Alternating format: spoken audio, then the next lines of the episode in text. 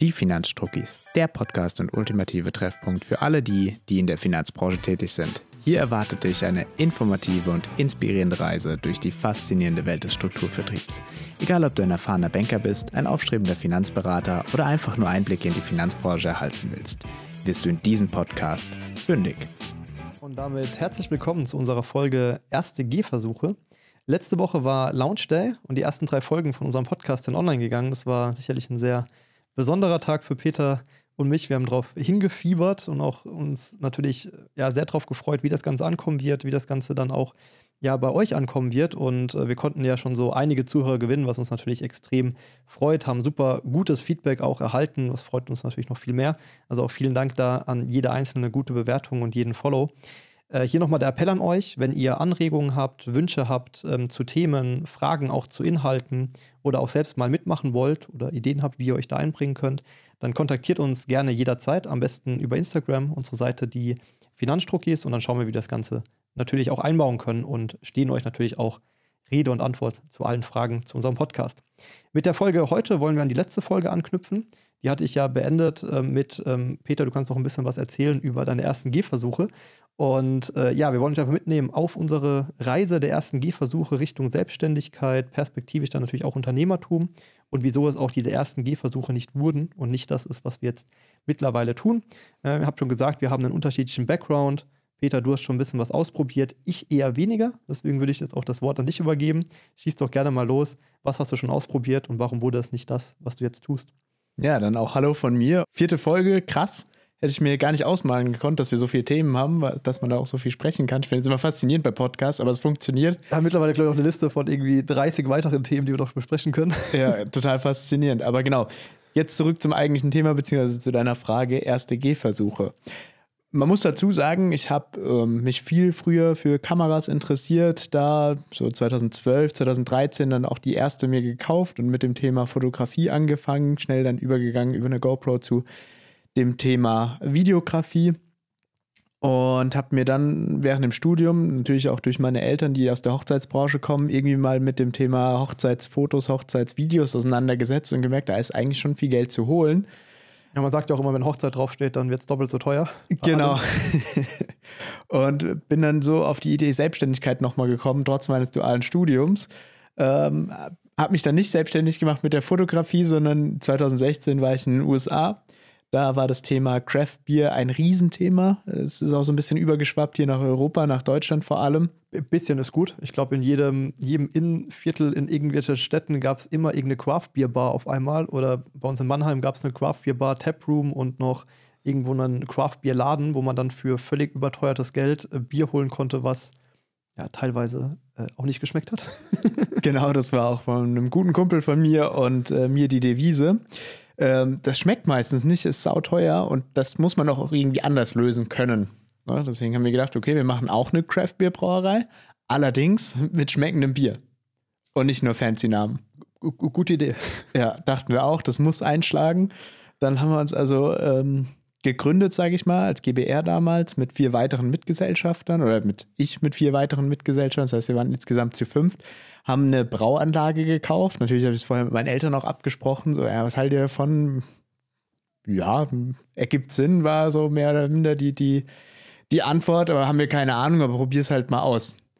Ähm, cool, ja gut, man muss auch sagen, du kommst ja aus einem selbstständigen Haushalt, Unternehmerhaushalt. Äh, ich glaube, da ist es auch dann auch eher gern gesehen, mal was auszuprobieren und das wird dann auch eher supported. Ähm, ich weiß es nicht, hat schon gesagt, meine Eltern die, die klassischen Angestellten. Ähm, und da ist, glaube ich, da, da wäre ich gar nicht auf die Idee gekommen. Ich bin so unkreativ.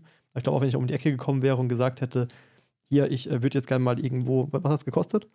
Wir haben so mit fünf kalkuliert, also 5000 Euro und hatten am Ende, ich glaube, so 7.500, 8.000 Euro ausgegeben mit allem. Kommt genau. schon was zusammen. Ja, da wüsste ich jetzt nicht, ob meine Eltern gesagt hätten, ja klar, mach auf jeden Fall, probier's mal aus. Ähm, Deswegen habe ich es nie ausprobiert. Ja. Aber es waren auch, wie gesagt, für fünf Leute, die kosten nicht jetzt jeder einzeln. Okay. Aber trotzdem, es waren zwei Monatsgehälter ja. bei mir. Die anderen waren teilweise Studenten, die hatten gar kein Gehalt. Ähm, aber auch da zum Hintergrund, äh, Familien, alle Unternehmer bzw. Selbstständige. Vielleicht auch deswegen da der Support da gewesen. Schlussendlich hat es aber nicht funktioniert. Also von dem her war es auch nur ein Gehversuch, wie wir es ja auch schon betitelt haben. Weil nicht verkauft, nicht skaliert oder was? Woran lag es? Ähm, Thema war vor allem die Skalierung. Ne, gab intern ein bisschen Knatsch, wer macht jetzt welche Arbeit etc.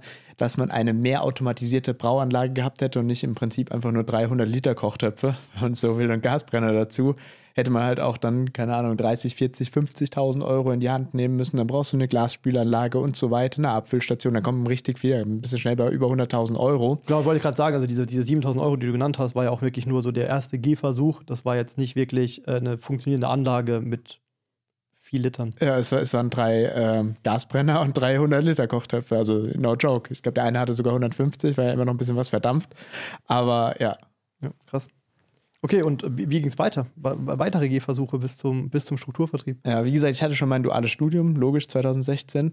Ähm, hab dann erstmal wieder so Richtung Ende des Studiums äh, das Thema Selbstständigkeit ad acta gelegt. Habe jetzt was probiert, hat nicht funktioniert. Ich konzentriere mich jetzt wieder voll und ganz auf Studium, beziehungsweise auf die Arbeit danach. Und habe dann 2018, so ein gutes Dreivierteljahr, nachdem ich, ähm, nachdem ich meinen ersten Job hatte dann nach dem Studium, äh, mich doch wieder für das Thema Selbstständigkeit interessiert und gedacht, okay, da geht on top noch ein bisschen mehr. Okay. Und womit mache ich das? Naja, liegt nahe. Jetzt gehe ich das Thema mit der Fotografie bzw. der Videografie an und mache Hochzeitsvideos. Habe dann also im Juli 2018 mein erstes selbstständiges ähm, Unternehmen gegründet, in Anführungszeichen. Was heißt Unternehmen? Ich habe mir einfach eine Gewerbeanmeldung geholt, diesmal nicht als Personengesellschaft, sondern halt einfach als Einzelunternehmer dann. Einzelunternehmer, ganz klassisch, Gewerbeanmeldung und ab dafür. Äh, gibt auch keine großen Einstiegshürden. Das heißt, ich musste nichts nachweisen, keine Ausbildung und nichts, wie bei der Brauerei auch schon. Da habe ich irgendwie von der Metro so einen ähm, Kurs für Lebensmittel machen müssen, dass ich hm, Hygienebedingungen etc. habe. Das Veterinäramt mir das bestätigt, dass ich damit umgehen darf. Beim Foto war es dann gar nichts. Da habe ich eine Kamera gehabt und das war's. Auch das ist der große Unterschied. Ich habe mich dann rein in das Dienstleistungsunternehmen sozusagen ähm, entwickelt oder transformiert, war natürlich viel besser, was das Thema Ressourcenschonung angeht, weil außer der Kamera und einem Laptop, worauf ich schneiden kann, habe ich da nichts mehr gebraucht. Genau, nur deine Zeit. Du musstest halt keine Ressourcen aufbringen und kein Material kosten und Co. Ja. Genau. Und Zeit bringt mich dann quasi wieder auf das Thema, ähm, warum ich es dann doch auch nicht fortgeführt habe, in dem Sinne, dass ich das jetzt groß skaliert habe, äh, war das Thema, ich kann auf einer Hochzeit tanzen und nicht auf mehreren oder so ähnlich geht der Spruch, glaube ich. ja. Ähm, genau, das heißt, ich kann halt nicht unendlich viele machen. Ähm, ja, aber da kannst du ja, also man, man verdient damit ganz gutes Geld, behaupte ich. Ist ja auch etwas, was mittlerweile weit verbreitet ist und äh, ich bin mittlerweile in dem Alter, wo dann auch viele Freunde so langsam mal äh, heiraten und die beschweren sich immer, wie teuer das Ganze ist. Ja. Das heißt, man kann ja ganz gutes Geld damit verdienen. Aber warum hast du dir nicht einfach Angestellte geholt und hast es skaliert? Weil du könntest ja sagen, du wirst dann der Hochzeitsfotograf schlechthin. Ja, also äh, schlussendlich war vielleicht auch eine innere Blockade. Ich weiß es nicht, ob das extern genauso groß oder wirklich in der Realität so groß ist, das Problem. Ich habe es da, muss ich ehrlich gestehen, nie so richtig ausprobiert, ähm, mich zu skalieren in dem Maße. Aber die Einstiegshürden sind ja, wie ich gesagt habe, relativ gering. Mhm. So. Jetzt hatte ich immer das Problem, naja, wenn ich jetzt 1000, 2000 Euro für so eine Hochzeit zu filmen bekomme und dann jemand anderes hinschicke und nicht selbst ich auftauche, ja, hatte ich immer die Angst, naja, warum sollte der Max Mustermann, den ich eingestellt habe, der für mich die Hochzeit filmt, nicht sagen, okay, ich nehme lieber die 2000 Euro anstatt die 500, die ich von dir dafür bekomme. Ähm, und okay, also filme die Hochzeit einmal, unter Max Mustermann und nicht Peter Reichert. Ja, also einmal der Aspekt, dass natürlich die Kunden zu dir eine Bindung haben, zu Peter Reichert und nicht ja. zu deinem Angestellten. Und dass du Angst hattest, dass der Angestellte irgendwann merkt, naja, du bekommst ja deutlich mehr, er bekommt nur einen Bruchteil davon. Wenn er jetzt selbst einen Auftrag an Land zieht oder sich da etabliert, kann er das Geld ja selbst verlangen. Ja, ja. Okay, also ich meine, das ist ein ziemlich, glaube ich, weit verbreiteter Angstgedanke, den viele, glaube ich, haben, wenn der Schritt Richtung Unternehmertum geht. Das finde ich dann auch im Strukturvertrieb, da werden wir nächste Folge primär drüber sprechen. Ähm, ist es auch ein Thema? Man könnte jetzt auch die Frage stellen im Strukturvertrieb, ich habe Mentoren, ich gebe dort eine gewisse Provision oder gewisse Erlöse auch ab. Ähm, welche Berechtigung eigentlich? Also warum machen es die Leute nicht selbst? Ne? Warum haben wir uns auch dafür entschieden? Weil ich sehe die Gefahr im Strukturvertrieb nicht, wenn man es richtig macht ähm, weil es da eben ne, gewisse Mechanismen gibt, gewisse Daseinsberechtigungen, warum es total viel Sinn macht, so eine Struktur aufzubauen und dort eben auch ja, äh, Geld abzugeben und das auch nachhaltig ist. Ja, also ich sage jetzt mal, in der Branche äh, Foto, Videografie gibt es halt auch dieses Thema Strukturvertrieb nicht, macht auch, glaube ich, wenig Sinn da. Ja. Ähm, aber du hast eine Parallele und die ist vielleicht gar nicht so unwichtig. Ähm, ich habe ja keinen Angestellten. Ich hätte mir ja auch einen anderen selbstständigen Videofotograf geholt und dem quasi einfach nur einen Teil meiner Gage abgegeben. Mhm. Weil ne, das war nicht so skaliert, dass ich jetzt gesagt hätte, okay, ich kann jemanden dauerhaft einstellen für x Euro. Ich glaube, dann wäre die Hürde des inneren Kannibalismus, nenne ich es jetzt einfach mal, nochmal geringer gewesen. Aber dadurch, Stimmt, dass du jemanden hast, der eh schon selbstständig ist, der meistens auch schon eine Kamera hat, weil wenn du skalieren willst, brauchst du deine eigene auf der Hochzeit, wo du bist und der hat seine mit dabei, Ja. äh, ist die Hürde halt auch nicht so groß zu sagen, oder nicht so groß zu sagen, nach drei, vier Hochzeiten, okay, jetzt habe ich alles gelernt von dir, was, was ich wissen wollte, jetzt mache ich es halt komplett selbst. Und dann war ja noch ein weiterer Punkt, den du mir mal genannt hast in Gesprächen von uns, das Thema Preisdumping, warum es dann, glaube ich, nicht die richtige Branche war, um zu skalieren. Wie genau ist das in der Branche? Du hast in der Branche immer das Problem des Preisdumpings in dem Sinne, dass du verschiedene Charaktere hast, die da arbeiten. Das heißt, wir haben einmal Schüler und Studenten, ne, so wie ich es auch damals war, als ich das erste Mal den Gedanken gehegt habe, oder vielleicht auch, wenn ich einfach nur langfristig ein paar Euros dazu verdienen will, kann ich einen ganz anderen Preis nehmen, wie wenn ich das jetzt hauptberuflich machen will. Klar, weil wenn du einen 450-Euro-Job hast, ist natürlich für ein Wochenende 500 Euro verdienen mega geil, weil ich habe an einem Wochenende mein gesamtes Monatsgehalt verdient. Genau. Und jetzt hast du gesagt, das ist recht teuer. Ich meine, so der Durchschnittspreis sind vielleicht 1500, 2000 Euro für ein Hochzeitsvideo. Und dafür kriegst du acht Stunden äh, von einem Filmer. Ja. Ähm, Und dann gibt es jemanden, der das hauptberuflich macht, der davon leben will, der es professionell angeht, der nimmt irgendwie 3.000 bis 4.000 Euro und ist dafür nur sechs Stunden da oder irgendwas in die Art. Oder von mir aus ist der Schüler, Student halt, sagt, ich mache von bis und ist äh, 15 Stunden dafür das gleiche Geld etc. Und äh, dann ist das Problem äh, wieder der Skalierbarkeit. Ja. Ähm, ich habe hier nämlich was nicht bedacht. Ich habe jetzt gesagt, ich kriege das für den Tag, wo ich da bin, aber das stimmt ja nicht. Ich habe unendlich viel Zeit reingesteckt, einmal ähm, mich da weiterzubilden, wo ich noch kein Geld für bekommen habe, dass ich das Ganze Überhaupt kannst? dass ich das Ganze kann, dass ich eine Berechtigung habe, ein Hochzeitsvideo zu machen.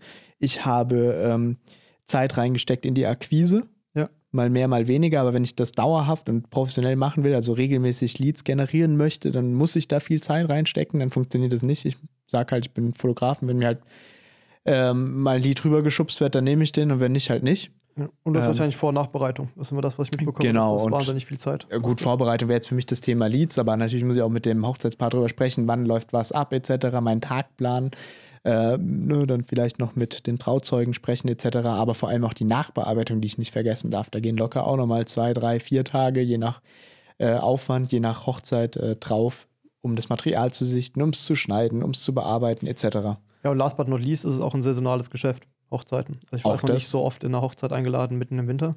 Ja. Ist nicht so oft passiert. Kommt vor, aber es ist dann doch eher die Seltenheit. Ja. Okay, krass. Das heißt, äh, du hast dann gesagt, naja, aufgrund der, Punkte war es für dich einfach nicht, nicht skalierbar. Ich meine, das sind viele Punkte, warum ich mich zum Beispiel für die Finanzdienstleistungsbranche entschieden habe und auch Finanzstrucki bin, so wie du auch, weil da natürlich viele dieser Punkte nicht, nicht zutreffen. Man hat ein reguliertes Umfeld, äh, auch re regulierte Verdienste, Ja. Die sind gesetzlich ähm, reguliert. Das bedeutet, hier gibt es kein Preisdumping zum Beispiel, das ist kein saisonaler Markt und so weiter. Das sind aber Punkte, in der werden wir in der nächsten Folge Perspektive Strukturvertrieb drüber sprechen, warum wir uns dann eben für Strukturvertrieb entschieden haben und vor allem für auch Finanzdienstleistungsstrukturvertrieb. Ja. Ähm, vielleicht noch zwei, drei Worte von, von mir zu dem ganzen, zu dem ganzen Thema erste Gehversuche. Ich, kann jetzt nicht so viel berichten wie du. Du hast dich ausprobiert. Sicherlich ähm, sieht man da schon mal, was unterschiedliche Backgrounds ausmachen. Dazu, dazu kam noch, dass ich natürlich vielleicht nicht so der kreativste bin. Ich hatte jetzt nicht die Ideen. Irgendwie so, wenn ich im Ausland bin, denke mir, wow, Craft Beer, ich mache das jetzt selbst. Ne? War ich einfach nicht. Und ähm, natürlich hatte ich dann auch einfach äh, nicht, nicht die Inspiration auch aus dem, aus dem Elternhaus, weil wenn man natürlich in einer, in, einer, in einer Familie, wo groß wird, wo man Selbstständige als, als ähm, Teil der Familie hat, seien es Eltern, aber können ja auch Ja, als normal Onkel- ansieht vielleicht auch. genau, als normal auch einfach ansieht, dann, dann wird man ja auch ganz anders irgendwo erzogen oder sieht ganz andere Dinge, wird inspiriert und denkt sich, das ist total normal. Das hatte ich gar nicht. Das heißt, meine ersten Gehversuche waren gar nicht vorhanden.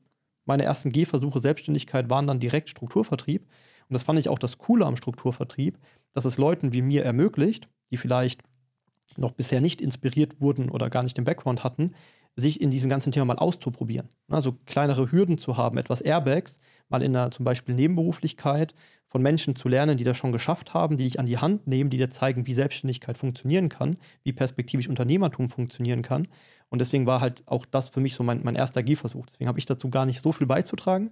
Aber dann lass uns doch gerne in der nächsten Folge, da habe ich dann deutlich mehr zu beiz- beizutragen, ähm, über das Thema Perspektive Strukturvertrieb sprechen ähm, und warum es dann Strukturvertrieb auch für dich wurde, der schon Gehversuche hatte und vor allem natürlich für mich, weil es für mich der erste richtige Gehversuch war. Ja, Cool. Cool. Ich freue mich drauf. bis zur nächsten Folge. Bis dann.